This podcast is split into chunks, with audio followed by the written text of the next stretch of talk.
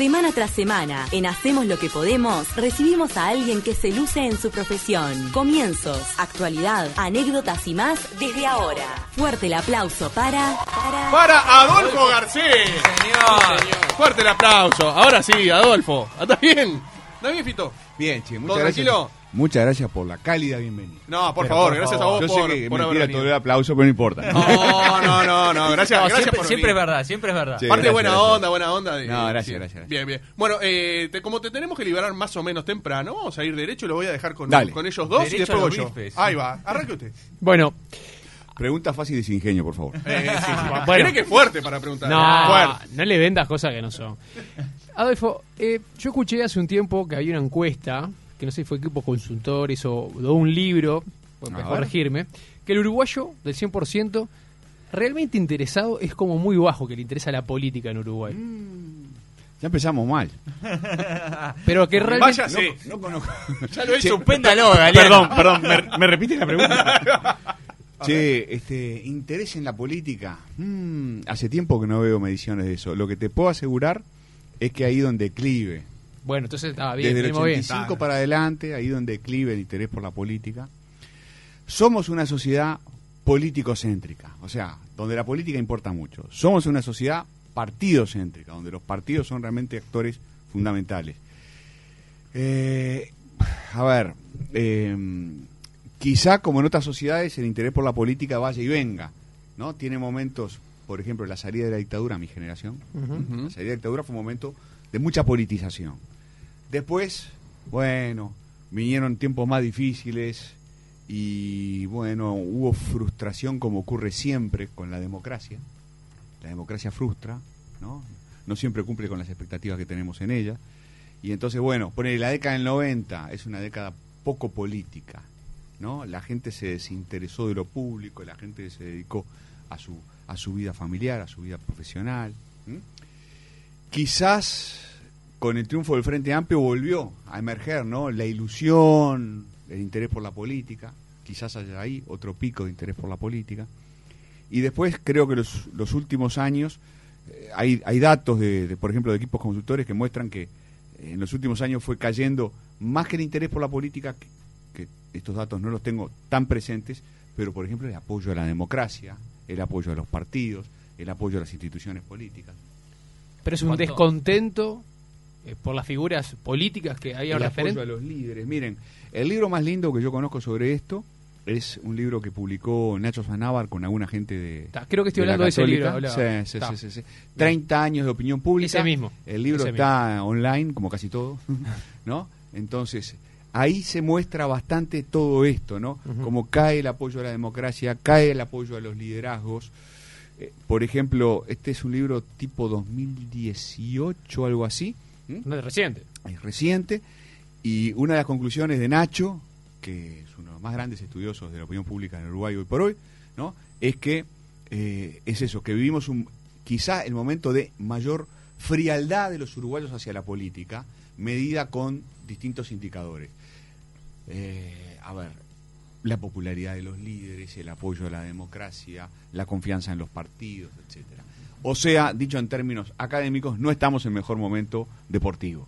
La democracia uruguaya no está en su mejor momento, de- definitivamente. ¿Por qué? ¿no? Mm. Bueno, y mirá, eh, Adam Seborski, un- uno de los más grandes politólogos contemporáneos, eh, estudiosos de la democracia, dice que la democracia frustra sistemáticamente. Algo parecido había dicho Norberto Bobbio, otro grande, ¿viste? Eh, aquel cuando, cuando haga ciencia política lo va La poligarquía. a, a, y a, y a Bobbio lo, lo vas a estudiar hasta aburrirte, ¿no? Pero bueno, la democracia frustra.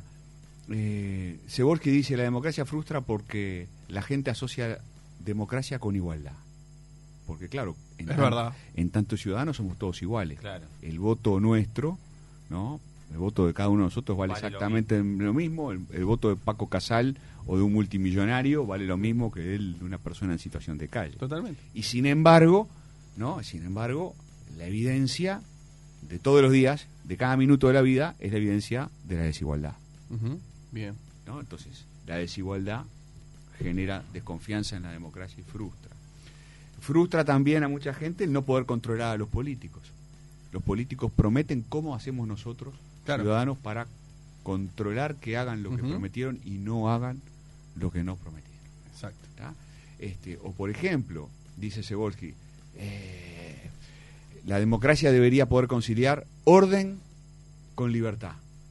Y a veces las democracias se pasan de orden y el propio Sebolsky dice, a veces se pasan de libertad. Porque la gente también precisa orden, no solo libertad.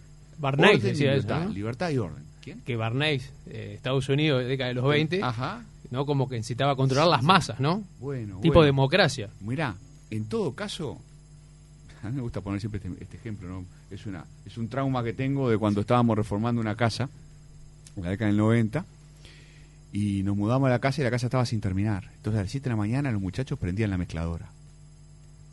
La mezcladora, adentro de tu casa. ¿A quién le gusta tener la mezcladora prendida? A ¿A nadie, quién le gusta vivir en obra? ¿A quién le gusta Mm. vivir en el desorden? Bueno, yo qué sé, a los adolescentes. capaz, capaz. Por un momento se me Sí. cerré los ojos y vi algún, algún hijo. Algún- Me imaginé algún cuarto.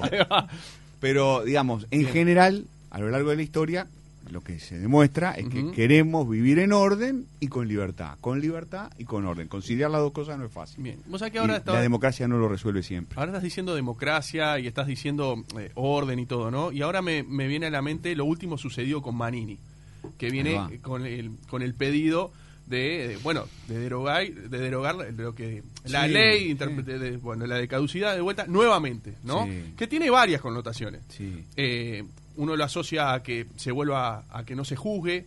También está en el medio que se plebiscitó dos veces y, y- y el pueblo se pronunció en contra.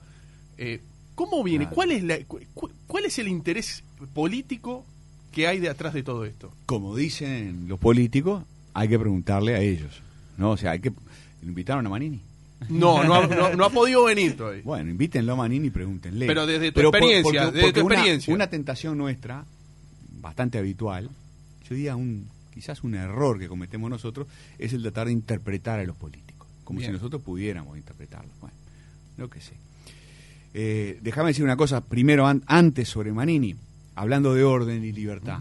Bueno, si algo ha ocurrido en la democracia uruguaya durante los últimos años es que ha crecido la demanda de orden. Y Manini es un testimonio de eso.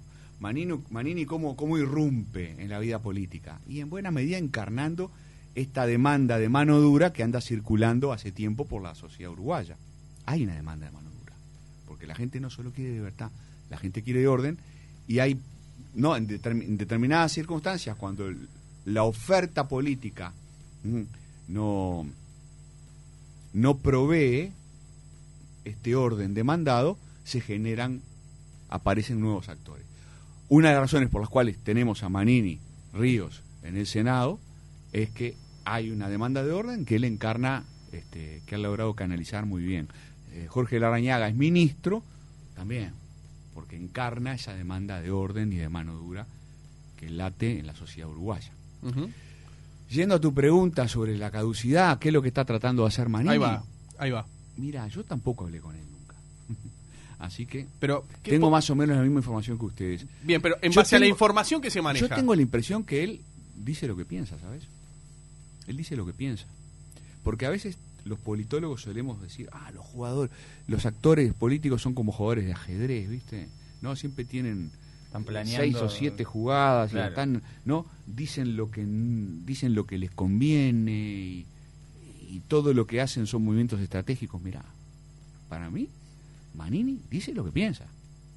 Manini dice, como una parte de la sociedad uruguaya, una parte muy importante de la sociedad uruguaya, por favor dejemos el pasado en paz y dejemos a los viejitos tranquilos y dejemos de juzgarlos por más que hayan estado involucrados en andás a ver qué violaciones a los derechos humanos. Hay una parte de la sociedad uruguaya que no quiere re- seguir investigando. Che, este, otra parte, yo diría, otra mitad de la sociedad uruguaya, Exacto, porque es muy dividido en realidad. porque Uruguay es un país de dos bloques. Me pongo imaginariamente de pie, ¿no? En homenaje a Luis Eduardo González. Sí. ¿m? Y Luis Eduardo, queridísimo colega, hace muchísimos años, ¿no? En el año ya, en el año 99, decía, este es un país de dos bloques. Acá hay dos bloques. Y cada día que pasa nos damos cuenta que esto es más claro, hay dos bloques. Hay un bloque que quiere seguir investigando, que quiere verdad y que quiere justicia en relación a los derechos humanos, y hay otro bloque que pesa más o menos lo mismo, que dice no, che, ya está, ya fue, dar vuelta a la página. Manini, Manini pertenece al bloque que dice, ya está, ya fue, no hay que investigar nada, o a investigar, ojo, él dice investigar, sí dice en este proyecto de ley, investigar las desapariciones forzadas, él dice que hay que investigarlas, ¿no? Porque la ley de caducidad permite investigar las desapariciones forzadas. En fin, el Manini y los derechos humanos no es Manini y derechos humanos, es Manini y la mitad del Uruguay que piensa Claro. como Manini. Pero viene a, a- a colación al tema del desafuero famoso para que él pueda. viene ¿Puede venir por ahí? En base a la información que, que podés leer, que podés ver en la prensa, ¿no? Él se prestó para declarar. Mirá. ¿no? Sí, pero claro, él se prestó para declarar, él dijo que le dice, pero ahora que se que Sí, empezó mirá. esto empieza con todo esto, ¿no? Mirá. Eso es lo que llama la atención. Mirá, yo creo que Manini tiene una agenda muy clara que no la oculta desde el año pasado, desde que empezó a hacer política. La agenda de Manini es orden, la agenda de Manini tiene tiene también otras dimensiones sociales, el tema todo el tema de los frágiles, el tema de la vivienda, ¿no? Por algo lo votaron en los barrios más pobres a Manini. Hay algo de Manini que resuena, que vibra en la gente pobre, ¿no? Mucho voto del Frente Amplio. Y sí, hay votos del MPP allí. Eh, ¿Del MPP? Manini tiene, sí, Manini tiene, este, tiene una agenda que tiene que ver con los derechos humanos en el sentido de dejemos quieto el pasado, basta. Ahora lo dice clarito, restaurar la caducidad, la ley de caducidad. Él se ¿Qué más mucho. hay en la, en la agenda de Manini? ¿Qué más hay? El desafuero. Él considera, él considera que, lo ha dicho todo el tiempo, considera que está perseguido por, por la fiscalía, ¿no? Y por la justicia, y entonces él dice, yo quiero que, él lo dice. Hay mucha gente muy informada que dice que Manini dice que quiere el desafuero cuando en realidad es exactamente lo contrario. Hay gente que dice eso. Miren, yo tiendo a pensar, que me disculpen, tiendo a pensar que cuando los políticos hablan, hablan en serio. Yo no tengo ninguna razón, la verdad que no tengo ningún argumento para decir que lo que dice Manini no es cierto. Yo creo que él cree Pero también que, puede- ob- que obró bien. Pero que creerlo o no. Por supuesto, por supuesto. Yo creo que él cree que obró bien y que quiere tener la oportunidad de demostrarlo. Y yo no tengo la información, ni me corresponde, fíjense, no me corresponde juzgar si obró bien Sí, claro. o si obró mal. ¿no? Solo digo que él dice clarito, por favor, voten mi desafuero. Quiero tener la oportunidad de probar que yo obré correctamente. Bien. No, no, que Capaz lo que... que. todo mentira. yo Claro, sé. claro. Pero yo no tengo por qué hacerle ese agra- agravio a Manini a quien no conozco. No, él hace hincapié más que nada que dice que las organizaciones internacionales, sin pisar Uruguay, mandan más que acá adentro. Es un lindísimo debate del mundo de- Sí. de- del mundo jurídico de los últimos años, porque seguro, de- desde que hay tratados internacionales está la discusión acerca de si esos tratados obligan o no obligan. Y Manini es un nacionalista, ah, nacionalista no, no, no es que sea blanco. Sí, no, no del Partido Él es- Nacional, sí. ¿no? Él es verde, él es militar. Claro. Es de familia colorada, pero es un militar. Es verde, ¿no? Entonces no es blanco. Ni colorado ni blanco, verde. ¿Está bien? Este, y es nacionalista en el sentido en que son nacionalistas los militares. La patria, Artigas, la nación, la soberanía nacional, ¿no? Y entonces Manini dice, ¿qué es esto de que nos digan desde afuera qué tenemos que hacer con nuestros problemas de adentro? Es un argumento, es una controversia que está en el mundo jurídico hace muchos años. Pero en definitiva, por la por lo que es Manini hoy, que ent- entró en la política y todo, en la sociedad había una necesidad de un, de un personaje, de un político como Manini. Y por algo sacó tres senadores. Claro. Eh, la irrupción de Manini. En un año, ¿no? Claro. En La, menos. la irrupción de Manini tiene que ver con qué? Con la frustración que genera la democracia, porque la gente termina que cansándose de los políticos de siempre, la gente termina demandando caras nuevas. Ujú. ¿m? Y Manini responde a esa necesidad de la propia ciudadanía. Ahora, vos decías que esto pasa en Uruguay, pero ¿no te parece que está pasando, ya te digo, a, a escala global? Bolsonaro, Trump, algunos movimientos de ultraderecha en Europa. Y no te vayas tan lejos. Todo el tiempo pasa en Uruguay. Yo ya soy lo suficientemente veterano como para haber visto varios, varias personas que vos decís que es raro haciendo política. Tabaré Vázquez arrancó su, su, su vida política con la, cam- con la túnica de médico. Con la túnica del médico. Y lo que decíamos hace. bueno, yo, yo no lo decía porque en aquel momento estaba estudiando. Pero lo que se decía en el año 90, 91 es: este es un outsider. Este no es un Claro. político normal. Este viene de afuera. Porque la gente quería caras nuevas. A la salida de la dictadura hay ilusión y frustración. Aparece una cara nueva y ¿Qué la gente dice que Sí. interesante, es una cara nueva. Venía de afuera un médico y cultivaba ese perfil de outsider. Después apareció Mujica en la Vespa, ¿no? En la, ¿no? Antes del Fusca tuvo una Sí, motito sí. y cayó al Parlamento en la Vespa. Mm. Y la gente que decía, este es un tipo raro, este no es un político normal. Y él se dedicaba a cultivar la diferencia. No se vestía Mm. como los demás políticos, andaba en una vespita, ¿no? Vivía en su chacra, Una hablaba, manera particular de hablar. hablaba de un modo completamente diferente, tenía reacciones que vos decís no son políticamente correctas, y así le fue, maravillosamente bien, ¿no? Entonces está todo el tiempo la gente reclamando caras nuevas. Mirá Luis Lacalle Pou, viene de una familia política, pero caramba, de un día para el otro se transformó en una especie de Pero vendaval. hablando de hace caras- cinco años. hablando de caras la nuevas- gente pide caras nuevas Pero hablando de caras nuevas, apareció Talvi y le fue fantástico. y ahora la política no es para él. Bueno, sí. Ese es el tema. Pero realmente la ¿no? política no es para pasar. o hay otros temas. Porque Puede uno pasar. podría decir eso a priori. Mira, otra vez, yo no voy a inventar teorías sobre Talvi. Talvi dijo clarito, la política no es para mí. Ya está. ¿Por qué vamos a andar inventando cosas y los, por qué no tomamos en serio los testimonios de los políticos?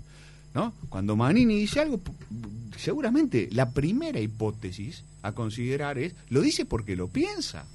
Cuando Talvi dice, la política no es para mí, y bueno, es exactamente lo que piensa. La él esperaba otra cosa de la política. Bueno, él esperaba tener más poder, más influencia. Y bueno, capaz que sí. A ver, haciendo política ficción. Si Talvi hubiera sido senador, capaz que no se hubiera enojado con la calle Pou y capaz que todavía estaba en la política el día de hoy. Y se frustró ¿por qué? porque integró un gobierno en el que él hubiera querido tener más influencia y no la tuvo porque en realidad la gente no eligió no lo eligió a él como presidente. Claro. La gente eligió a la calle Pou. ¿No? Entonces, Pero a cuando ver, asumen, no, pero cuando él se asume cada uno su rol, no saben en la coalición que, bueno, este es mi rol, y cuatro meses después decir, ah, Puede no, me enojo, me voy para mi casa. O sea, puede ser, puede es ser. raro también. Puede ser, y sí, y sí. Y eso de que la gente pide caras nuevas y el Partido Colorado es uno de los que está más complicado, porque es de los que menos caras nuevas. Pero Aún así Sanguinetti sigue teniendo Pero peso mirá, pero mirá, se, se fueron en su. Mirá, el Partido Colorado es un árbol. Los partidos uruguayos son gloriosos. Los partidos uruguayos son maravillosos. Son El árboles. más viejo del mundo. Son árboles sanos. ¿No? Cada tanto se les cae alguna rama y aparecen ramas nuevas. El Partido Colorado dio un Jorge Valle, un Sanguinetti, después de la dictadura, un Enrique Tarío, ¿tá? después, de, después de la dictadura, figuras impresionantes, ¿no? Eh, dio un Alejandro Achugarri. Sí, sí. Yo me lo crucé un día, Alejandro Chugarri, ni lo conocía, y le dije, mire, yo haría co- con usted yo haría como, por el 2003 fue esto, yo, yo por usted haría lo que hicieron los manchas con Bengoechea, yo juntaría bronce para hacerle un monumento. Claro, porque lo que hizo él en el 2003 Claro. fue espectacular. No sabemos la, no sabemos todo lo que le debemos a Chugarri. Y a Chugarri le iban a pedirle por favor todos los días que fuera candidato a la presidencia en el 2004. Es verdad. Y Vasco Cabezón dijo, no, no, no, no, y no se movió. No se movió. No se movió porque él había prometido, le había prometido a la familia que él era ministro, a pesar de sus problemas de salud, que era ministro, pero que no iba a ser nada más que ministro. Punto. Y de ahí no se movió. Y muy reconocido por el Cuando Frente hablamos de política hay que sacarse el sombrero. Con algunos políticos hay que sacarse el sombrero. Con Alejandro Chugarri hay que sacarse el sombrero. El Partido Colorado dio un Alejandro Chugarri y dio un Pedro Bordaberry. Exacto. También. Pedro Barbarri, de la misma familia en un sentido amplio que, este, que, que los Manini. ¿No? Los Manini y los Bordaberry forman parte del, del- del mundo del riverismo, del ala, del ala católica y del ala llamada conservadora ¿no? del partido, Colorado. o del ala antiballista, diría yo, del, del partido Con colorado. antecedentes un poco pesados también, ¿no? A ver. Y Bordaberry. Ah, Bordaberry por el lado del padre, desde luego. Por el lado de Juan María y Bordaberry. otro con familia política de... quien dio el golpe de Estado, exactamente. Bueno, dio un Bordaberry. Bordaberry sacó una votación excepcional en la elección departamental de Montevideo del año 2005. ¿Me acuerdan? Votó muy bien. Y después con Bordaberry de candidato, el Partido Colorado llegó al 17%. ¿Ah? ¿En qué año? 2009. ¿2009 llegó al 17? 2009, al 17%. No me acuerdo. Y después en 2014 votó menos. sí. Y después todo el mundo empezó a decir, ah, eh, Bordaberry tiene un techo, Bordaberry tiene un techo. Y Bordaberry se aburrió de que le echaran la culpa a él y fue para la casa. Y ahora le piden por favor que vuelva. Eso mismo. ¿Está? Pero Pero caras nuevas en el Partido Colorado, y sí, y después apareció Talvi. Pero todos terminan yéndose. Perdón, Novik Apareció, apareció con Novi. popos y platillos y ahora reapareció, pero estuvo, tiró la bomba de humo. Sartori, otro. ¿no? Bueno, Eso es un son, fenómeno. son casos, son casos que son extraños, de verdad. lo son digo. casos, son casos extraños, o más o menos, porque son casos de, de a ver, em, Pero siempre hubo Novik, Sartori, hubo hace 30 años. siempre hubo- y caras nuevas aparecen todo el tiempo en la política, yo qué sé. Empresarios haciendo política, Ah, capaz que por eso entonces. empresarios a ver, empresarios, empresarios, ministros, sí, claro. Yo qué sé, es muy recordado, si buscan el libro de historia, ¿no? Pacheco Areco, cuando, cuando asume la presidencia, una vez muerto el general Gestido, Pacheco Areco organiza un gabinete que en los libros de historia aparece como un gabinete empresarial. Hay figuras de primer nivel del mundo empresarial, ¿no? En el gabinete de Pacheco. Entonces, empresarios, ministros, todo el tiempo. Empresarios juntando votos, yo creo que es menos frecuente. Y a ver, creo que una de las cosas que terminan aprendiendo los empresarios cuando pasan a la política es que una cosa es juntar dinero y otra cosa es juntar votos. Una cosa es ser empresario y otra cosa es el, el mundo de la política. La verdad, la política es muy sofisticada en Uruguay y, y es como es como en el fútbol, ¿no? Primero se ve el fútbol, después las inferiores, Sí, sí, sí. después. ¿no? La escalera. Hay un ¿no? camino a recorrer. Hay un camino y hay, hay un aprendizaje. La política uruguaya es difícil, es sofisticada, son actores potentes, ¿eh? no es una política para cualquiera. ¿eh? Es, yo digo que es densa, ¿saben? Hay densidad, Eso- eso hay densidad, hay tradiciones, demostrado con lo que está hay tradiciones, hay gente que sabe lo que hace, hay gente que lucha por su espacio de poder. Yo digo, no tiene nada de malo, al contrario, yo me alegro que tengamos una política densa, fuerte, densa y fuerte, claro que sí. Eh, No, no, no, dale, dale. Aunque sea difícil después renovar Bien. la política y renovar a los partidos. eh, hace cuestión de nueve meses, o el año pasado, fin del año pasado, decías que Cabildo Abierto, volviendo un poquito para atrás, Sí, es una piedra en el zapato para la es coalición. verdad. Hoy, con Sí. todo lo que pasó y que está pasando, que es breve, y pasó mucho, es muy Y intenso. lo quedan que pasó. cuatro años todavía, ¿no? Sí, ¿Es más que una piedra en el zapato hoy? es menos. ¿Es menos? Claro, sí, sí. Este, mm, lo último que escribí sobre Manini Ríos es una columna llamada Comprendiendo a Manini. ¿no? Creo que a muchos de nosotros nos pasó que nos dio fastidio el modo en que Manini Ríos aterrizó en la política. A mí me irrita. Yo creo que tendría que estar, me sigue irritando hasta el día de hoy, ¿no? Porque creo que La tendría- manera. Claro, porque tendría que estar prohibido que de- en la Constitución que después de haber sido comandante en jefe del ejército puedas pasar de un día para el otro a hacer campaña Política. eh, electoral. Tendría que estar cinco años. Hacé toda tu carrera militar, todo lo que quieras. Abandoná tu carrera militar. Den- Y, a- y después de cinco años, si querés hacer política, vemos. Pero mientras era comandante jefe, él no hacía política. Bueno, por eso él tuvo conflictos con el presidente Vázquez, por el tema, por el tema naturalmente de los tribunales de Me honor, acuerdo, sí. pero antes por el tema de la llamada caja militar, de las Sí. jubilaciones y pensiones para los uniformados, ¿no? En fin, entonces él jura y perjura, y yo tengo que creerle una vez más, él jura, porque lo ha dicho en declaraciones, que, que no es que él planificó todos estos, estos, todos esos conflictos que tuvo para después aterrizar en la política, que él no tenía pensado esto. Pero yo creo que, las, que hay que hacer una reforma constitucional que haga imposible que una persona tenga la posibilidad de tener altos cargos, nada más ni nada menos que ser jefe del ejército, generar conflictos o tener conflictos con el Poder Ejecutivo y después de un día para el otro, sobre la base de esa popularidad o de esa crispación, terminar haciendo política. Entonces yo no digo que él lo hizo, solo que a mí me irritó, ¿no? La manera de que hecho, de hecho ocurrió. Tuvo conflictos con el Poder Ejecutivo de la época y el otro día estaba juntando votos. Eso a mí me irritó. Y bueno, y después todo, el- todo este tema de los derechos humanos y posiciones en torno a las violaciones de derechos humanos que no fueron claras y que, Bueno, por eso yo soy, yo, ojalá, yo le pido por favor al Parlamento que vote el desafuero de Manini. Porque yo creo que no solo Manini tiene derecho a defender su nombre, nosotros los ciudadanos tenemos derecho a conocer en detalle cómo fue toda esa salida, eh, lo que hizo y dejó de hacer Manini Ríos. Es muy importante para todos nosotros. Pero me fui de tu pregunta. No, no, es que tengo tantas preguntas No, hay muchas. a raíz de que empezamos a hablar, que ya después me pierdo. Claro, Dale, claro. No, no, no, yo me quedé con un par de, de cosas, lo de la, el- Entonces, no la es una- democracia este, frustra, eh, me quedé con pará, eso. entonces, la- el tema de la piedra en el zapato. Entonces, yo qui- quizás sobre la, ba- sobre la base sobre la base de esa irritación mía, capaz que dije esto va a ser una piedra en el zapato. Y hoy por hoy qué es lo que uno ve? Y uno ve a un socio de la coalición que está haciendo ruido, que hace ruido.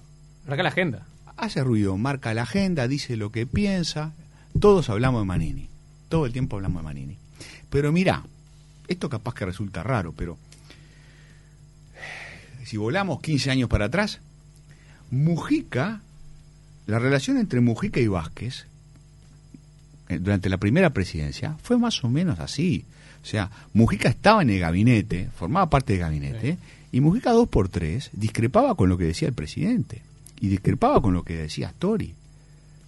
Es decir, entre Mujica y Vázquez hubo colaboración y hubo tensión todo el tiempo. Tensión. Pero no a este nivel. Ah, mirá, yo qué sé, en el primer año de gobierno, por ejemplo, eh, Mujica insistió mucho con algo que Astori y Vázquez estaban en desacuerdo, que era la refinanciación de las deudas del, del agro. Y Mujica se puso firme y dijo, no, acá hay que refinanciar, al que le guste bien, al que no le guste. ¿No? Es decir, Mujica chocó muchas veces con el Poder Ejecutivo, con el Poder Ejecutivo, con el presidente Vázquez y con Astori. Chocó mucho. ¿no? Entonces yo digo, Mujica chocaba con, con Vázquez más o menos del mismo modo que Manini choca con la calle Pou. Yo no veo una diferencia tan grande. Yo veo que, a ver, es el, temas AB son ¿Y eso le- es el ABC nivel político? es el ABC de la política. Vos formás parte de, un, de, un, de una coalición, Sí. un partido de coalición como el Frente Amplio, o una coalición propiamente dicha, como la coalición multicolor, y entonces ¿qué haces? Colaborás y competís, colaborás y competís, ¿no? Llevas agua para el molino común, pero al mismo tiempo marcás tu perfil, y eso Claro. es lo que hace Manini. ¿Eso es ser una piedra en el zapato? Bueno, es ser un socio ambicioso. Un socio ambicioso, sí, porque la ambición de Manini es clara, él quiere ser presidente. Claro, él está pensando en el 2024, como Yamandu Orsi debe estar pensando en el 2024, Claro. como, como tanta gente, porque los políticos, muchos de ellos lo que quieren es ser presidente. ¿Tiene, ¿Tiene posibilidades reales? Eh, te falta pila, ¿no? Pero Yo creo que pos- la posibilidad... Mira, yo lo, lo diría de esta manera.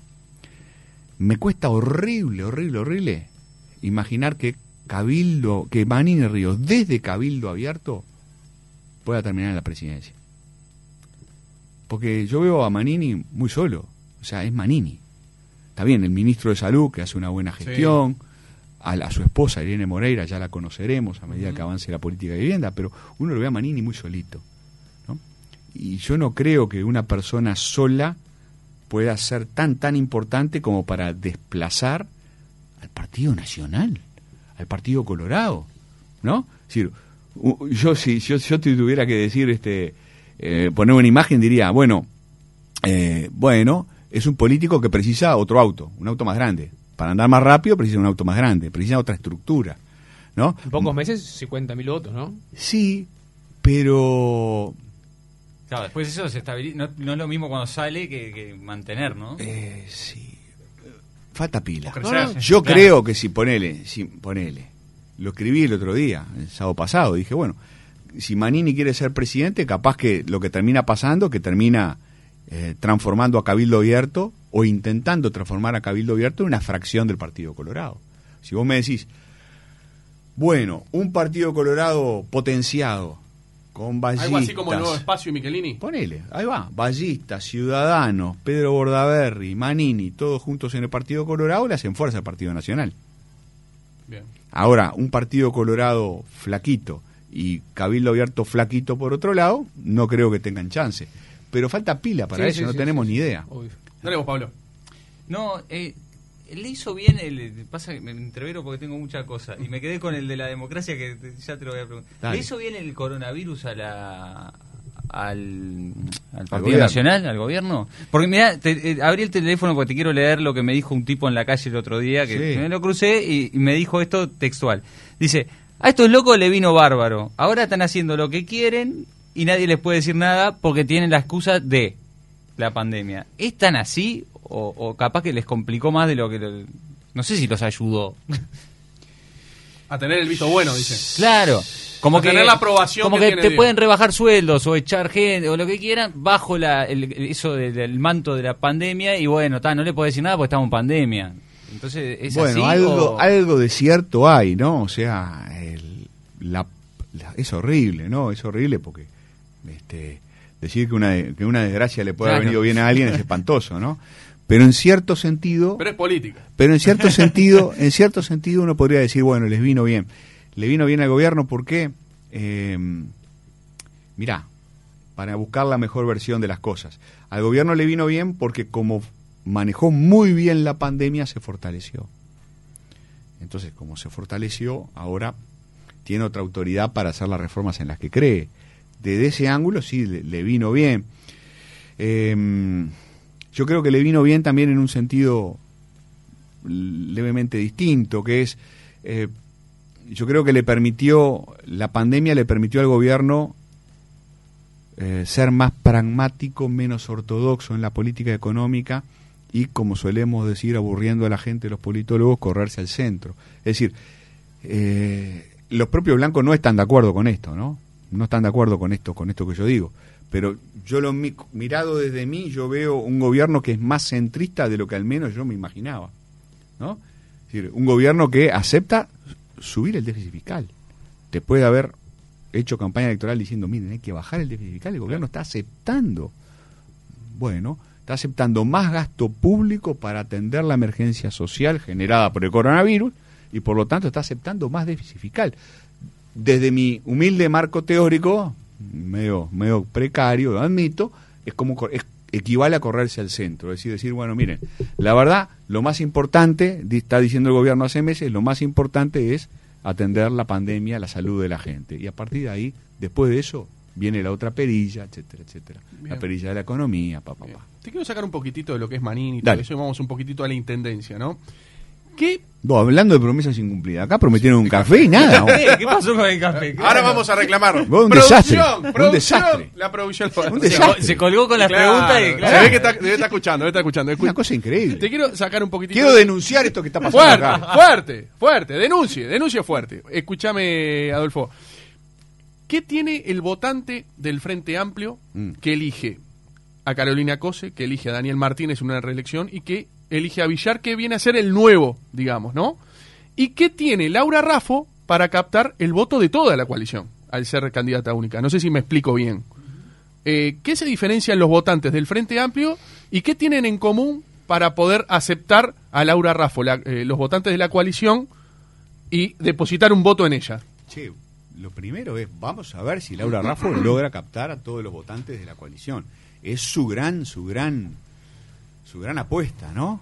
Este, la gran apuesta de Laura Raffo es captar todos los votos que tuvieron los blancos, los colorados, Cabildo Abierto, el Partido Independiente, el Partido de la Gente y el PERI. Todos los votos de estos seis partidos en Montevideo, captar, más algún votante enojado con el Frente Con el Amplio, Frente Amplio, exacto. para poder ganarle el Frente Amplio. Si suma seis, los seis partidos que teóricamente la apoyan, está a 9.000 votos de, este, solo 9.000 votos eh, del Frente Amplio en octubre del 2019. Entonces, la pregunta es, ¿una sola candidata ¿ah? puede, puede fidelizar a todos, a todos estos votantes tan distintos? Laura Raffo eh, será, a ver, eh, tiene un discurso tan tan dúctil como para captar al votante de Cabildo y al votante de la 404? Claro. Vamos a ver. Eso En eh, todo caso, ellos, la coalición multicolor, gestionó mal este asunto, ¿no? Porque acordate que no pudieron tener el partido de la concertación, Sí. que era el vehículo, Sí. el, el lema, ¿no? Que les hubiera pasada. más sí, práctico. la pasada, sí. ¿tá? Este, entonces no, no pudieron tener el partido de la concertación como, como, como etiqueta electoral. eh, les dio trabajo ponerse de acuerdo. ¿Te acordás que en un momento Manini dijo voy yo y Talvi dijo voy yo? ¿No? Y les hubiera resultado, hubiera sido mucho más razonable tener tres punteros, tres candidaturas como tiene el frente. ¿Cuál es la estrategia ahí? Y la estrategia es hicieron lo que pudieron. La estrategia es hicieron lo que pudieron, hacemos lo que Hacemos lo que podemos. No solo ustedes, muchachos. los politólogos también. Ahí va, está bien, está bien. Y los políticos también. Hacen lo que pueden. Entonces, la coalición, yo creo que hizo todo bastante bien, o todo muy bien, para ganar la elección nacional. Pero no logró ponerle energía y todo el, todo el pienso que se precisa a la elección de Montevideo. Y sacó de la galera acá, la calle Pou, sacó de la galera un día para otro Laura Raffo y resolvió el problema. ¿Está? Porque no sabían, hace seis meses atrás no sabían, o cinco. Pero no hace sabían qué candidatura Hace tener. un rato dijimos esto por, por Sartori y Sí. creo que vuelve a ser lo mismo, que no es lo mismo un empresario juntando Sí. plata que un empresario juntando votos. Claro. Y Laura Raffo creo que es una, una empresaria, su carrera de empresaria es importante. es y ahora está juntando es, co- votos. es comunicadora y bueno, sí, este, yo creo que le va a ir bien, yo creo que le va a ir bien, pero está dando ventaja. La coalición multicolor está dando una ventaja enorme en Montevideo. ¿Por qué? Porque una vez más volvió a improvisar una candidatura a último momento, ¿no? Porque en lugar de tener tres candidatos tiene una sola. Claro que está dando ventaja. ¿tá? Y es una persona que además no viene de la política. Viene Claro. de familia política, Sí. pero ella no viene de, de la política. Ahora, lo hace bien, ¿eh? Lo está haciendo bien. Eh, ¿Notás que Tabaré Vázquez está como haciendo, no sé si política, vos me dirás, pero mucho más participativo capaz que en los últimos tiempos, vía Zoom? Como que se lo ve siempre comentando, que está en una trinchera política, por así decirlo, haciendo un trabajo. Y yo creo que está tratando de ayudar a su partido. No estoy muy seguro de que haya mucha gente en el Frente Amplio que quiera tanto la ayuda de Tabaré. ¿No? Porque hay, hay mucha gente, hay mucha gente que se está probando el traje de Tabaré. Claro, ¿No? Está diciendo ahora, ¿no? Es verdad. claro. Está diciendo es ahora. Es verdad. Esa hora. Ah, mira quién era el que cantaba. Ah, mirá, apareció Esa, esa- esa, vocecita. Cuando grita no ¿Cómo te das cuenta. Cuando, cuando grita no te das cuenta. Por eso grita. Por eso Para grito, ¿te das cuenta? ¿Te das cuenta? Ah, disimular es la cosa. Eh, claro, hay, hay liderazgos en ascenso muy buenos en el Frente Amplio que están diciendo, bueno, ahora es nuestro turno, pero a su vez Tabaré dice, seguramente él piensa, "Y tengo que seguir ayudando a mi partido. ¿Mm? Está tratando de ayudar. El frente- Entonces aparece, aparece, yo creo que haciendo hasta un esfuerzo físico, ¿no? Sí. Este, porque tuvo problemas de Sí, salud, claramente. perdió a su esposa el año pasado, yo creo que hace un esfuerzo grande por, por, ¿qué? por darle una mano a su partido. ¿Las últimas elecciones la- las, perdió por, por el candidato? ¿Las perdió por Daniel Martínez? ¿O, o hay algo más? Porque también es medio duro responsabilizar a una persona. de- Mirá, La gente también está un poco desilusionada con algunas cosas, Mirá. qué sé yo. No sé. Voy a arriesgar, voy a jugar al, al psicólogo del Frente Amplista. Yo creo que los Frente Amplistas tienden a pensar que Daniel Martínez es el responsable de la derrota. Creo que la mayoría de los Frente Amplistas piensan eso. Eh, yo es creo. porque él se hizo cargo solo también, ¿no? Sí, sí. pero los más es cierto. Sí. piensan eso. Bueno, por ejemplo, por ejemplo, Yamandu Orsi, que es uno de los líderes en ascenso, este, en realidad, viste que hizo un comentario, creo que fue en búsqueda hace poco, diciendo, bueno, no, Vázquez es uno de los responsables de la derrota, no es, no es solo Daniel Martínez, ni siquiera, ni siquiera llegó a hablar de Daniel Martínez. Dijo, no, no, la elección la perdimos en todo caso por, por porque está, porque la gestión de Vázquez, la tercera, la tercera presidencia del Frente Amplio, la segunda de Vázquez, bueno, porque no fue muy buena. Claro. ¿ah? Apareció el café. Apareció el café. Gracias. Bien ahí. No. Está bien, está bien, está bien, está bien. Hacemos lo que podemos. Pero lo que viste, podemos. viste- Pero qué bueno que está, qué rico que está. ¿eh? El loco no lo había probado. Bien, no, este, eh, mientras... Entonces, la, la, la, la causa de las derrotas del frente, Sí, eh, mirá, cuando un partido gobierna bien, pierde votos. Cuando gobierna más o menos, pierde votos. Cuando gobierna mal, pierde votos. El Frente Amplio viene perdiendo votos desde el 2005. Claro. Es así, es una ley de la política, porque que tiene que ver con lo que decíamos al principio. La gente siempre se frustra, porque la gente siempre se siempre espera más, porque todos los partidos prometen más de lo que razonablemente después terminan haciendo. Entonces, mucha gente votó al Frente Amplio con expectativas muy, muy desmedidas. El Frente, yo creo que en el primer gobierno y en el segundo hizo un esfuerzo enorme y estuvo siempre por debajo de los sueños de, de mu- de muchos de sus votantes. Y los votantes se enojan. Y cuando gobernás y movés el statu quo, pisás callos, enojás gente. Cuando el Frente puso el impuesto a la renta, hubo votantes del Frente que se enojaron. ¿No? Por poner solo un ejemplo. Y así podríamos seguir. Que no se puede dejar contento a todo el mundo tampoco, ¿no? Claro. No, como campaña capaz que estaría bueno, pero no te vota nadie, prometer menos para poder cumplir, pero eso la después la gente después de los ¿Sabes cinco años no se acuerda que ¿sabes ah, una- cumplió todo. ¿Sabes una cosa? Ese es el espíritu, por ejemplo, de la calle Padre. Claro. La calle Padre decía, hay que ser corto en la promesa para poder ser largo en el cumplimiento. Claro. Claro. ¿no? Hay políticos que son así, un, un poco así. Voy a prometer poco para poder cumplir. En todo caso, hay una cosa básica que es, la democracia no funciona si las promesas son demagógicas, y acá me estoy yendo de la política uruguaya, estoy hablando de teoría. ¿eh?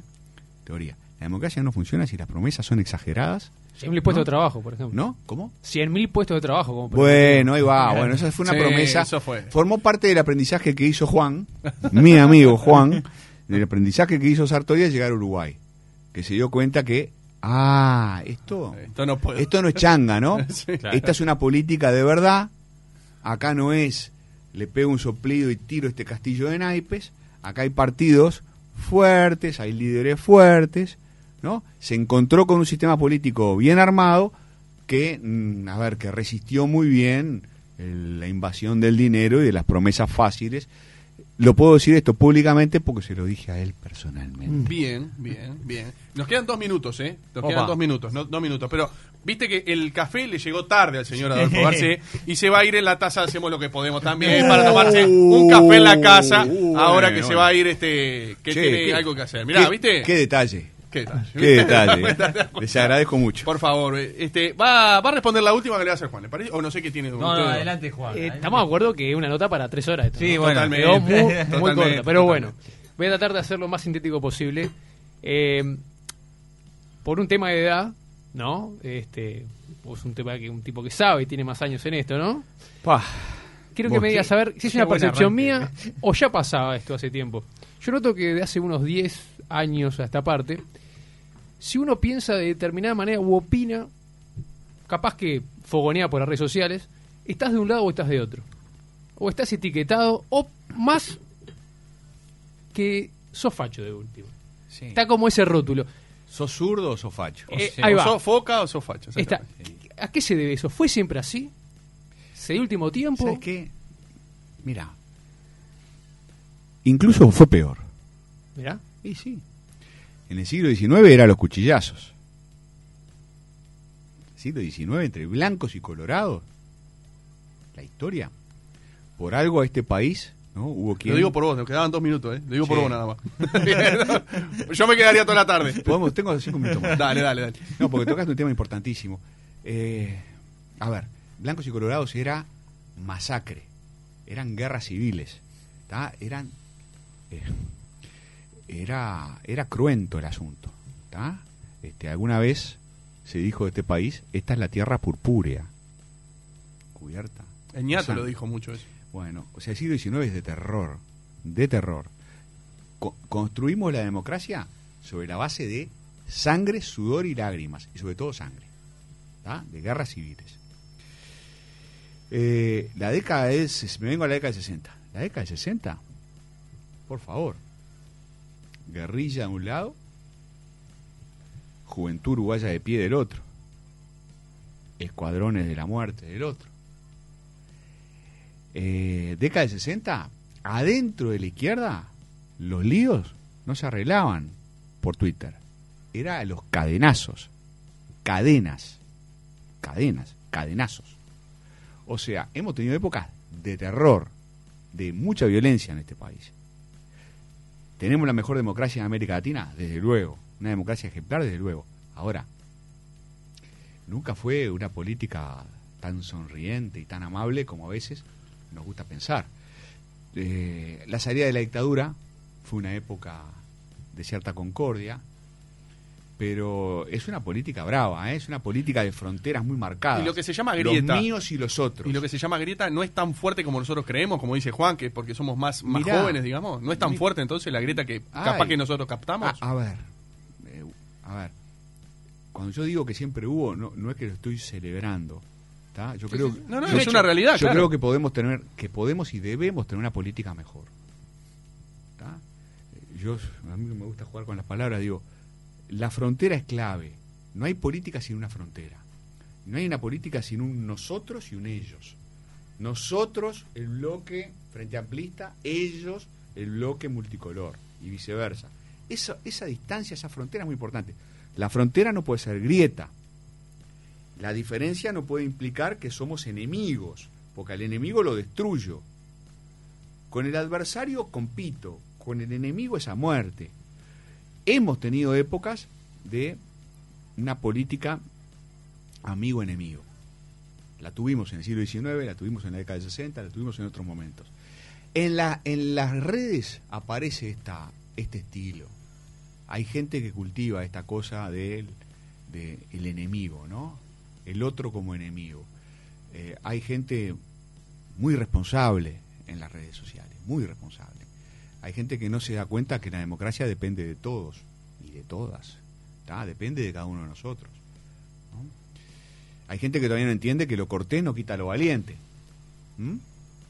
Vos podés ser muy amable con otra persona y al mismo tiempo Matarlo. mar- mar- marcar Sí, claro. muy seriamente tu diferencia. Totalmente.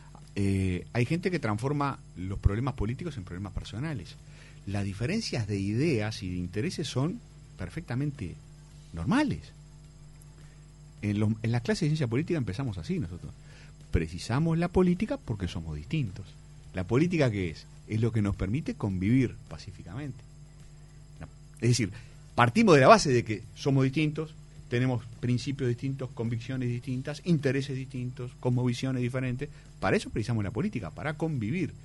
En las redes sociales, a veces hay en un grupete, yo no sé cuántos son, a veces creo que son menos de lo que, ¿no? Este, menos de lo que es, este, de lo que terminamos pensando. Es una, una burbuja. A ¿no? veces pensamos que sí, que son muchos, y en realidad son pocos solo que hacen mucho ruido. Totalmente. Pero que son irresponsables, que no se dan cuenta que dañan la política, ¿no? Este, porque, la trans- porque transforman la política no en este juego de, de, bueno, tengo mis legítimas ideas, mis legítimos intereses y los defiendo, y estoy acá en este bloque, y transforman esas diferencias, las transforman en grietas, las transforman en, en, excusas para la guerra. Pero hay que, hay que hacer entre todos un esfuerzo para que la política sea un poco más sana, para poder hablar mejor, eh, para que la gente se entienda más. Yo sé que me tengo que ir antes que Sí. me peguen un No, pero no. voleo no, en el... Yo me quedaría. No tenemos un minuto más, lo digo por vos. El- nada sí, sí, sí, sí. No, yo lo termino diciendo de esta manera. Este, sí, eh, ¿cómo, cómo, cómo hacemos para que la política, para que la política sea otra cosa, para que la política sea eh, más deliberativa, más dialogal, ¿no?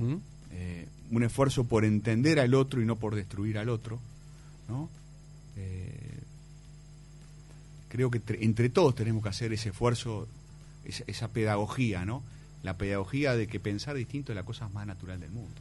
Y no por pensar distinto, no. Nos tenemos que andar matando en las redes sociales. Este, así que Bien. haces bien en preguntar por, por, por- este tema de la grieta y por este tema del enfrentamiento. La política uruguaya es una política difícil y hay que evitar, ¿no?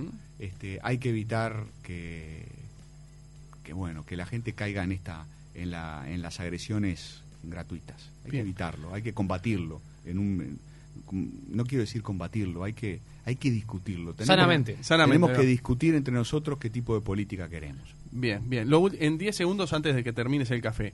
En 10 segundos así nos vamos y nos tenemos que ir todos. Ahora sí nos tenemos que ir todos. Eh, ¿Venezuela es una dictadura?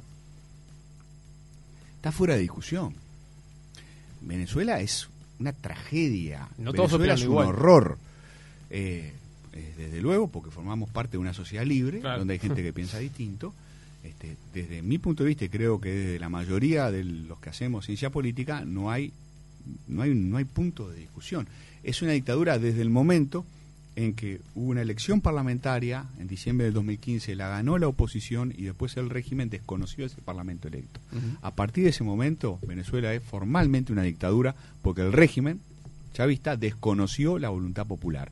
Y a partir de ahí, las violaciones a derechos humanos, humanos son cada vez peores y más dramáticas. Lean el informe Bachelet. Rápido. ¿Por qué se defiende acá? Algunos sectores lo defienden o dicen que no. Andrade, eh, Abdala, no sé, Ah. para poner un ejemplo. eh, la verdad que es difícil de entender, es difícil de entender. Em, es una buena discusión para ellos, ¿viste? Es, es, es así. Lo más triste del asunto es que Andrade, por ejemplo, que pertenece al Partido Comunista, eh, Andrade y los comunistas padecieron la dictadura en Uruguay. No solo la padecieron, tienen desaparecidos. Yo fui al, al velorio de Blair, ¿no? De, de Gerardo, de Eduardo Blair, ¿no? Dirigente comunista, este, que fue desaparecido, murió en la tortura. ¿Cuántos comunistas fueron torturados salvajemente durante la dictadura? Y ahora hay comunistas que no son capaces de separar una dictadura de una democracia. A mí me parece muy triste, ¿no? Este, y ojalá fueran capaces de, de hacer como, como Jaime Pérez, legendario dirigente comunista, que un buen día dijo, dictadura ni de proletariado ni de nada, dictadura ninguna. Perfecto. No tenemos, vamos, que no tenemos que ir, no tengo que ir volando. ¿Sabes lo que me tenés que decir antes de irte? Soy Adolfo García y escucho Hacemos lo que podemos. ¿Podés? Bueno, como no, con mucho gusto. Soy Adolfo Arce, escucho, hacemos lo que podemos, porque yo también hago lo que puedo. Muy Claro bien, excelente. sí. Me quiero ir con esto nada más y nos vamos. Dice, hacemos lo que podemos. Tiene eso que te hace reír todo el programa y te mantiene en silencio con estas tremendas entrevistas. Felicitaciones. Nada más. Me encantó eso. Damián Recoba te manda No. saludos. Un grande, Damián, un grande. Tiene que invitarlo a hablar. Lo Sí. que tenemos muchas apuestas con Damián. Una de ellas es qué pasa con las elecciones en Estados Unidos. Los invito a que inviten a Damián a hablar crack, sobre, sobre las elecciones en Estados Unidos. Che, un abrazo, ¿eh? un placer.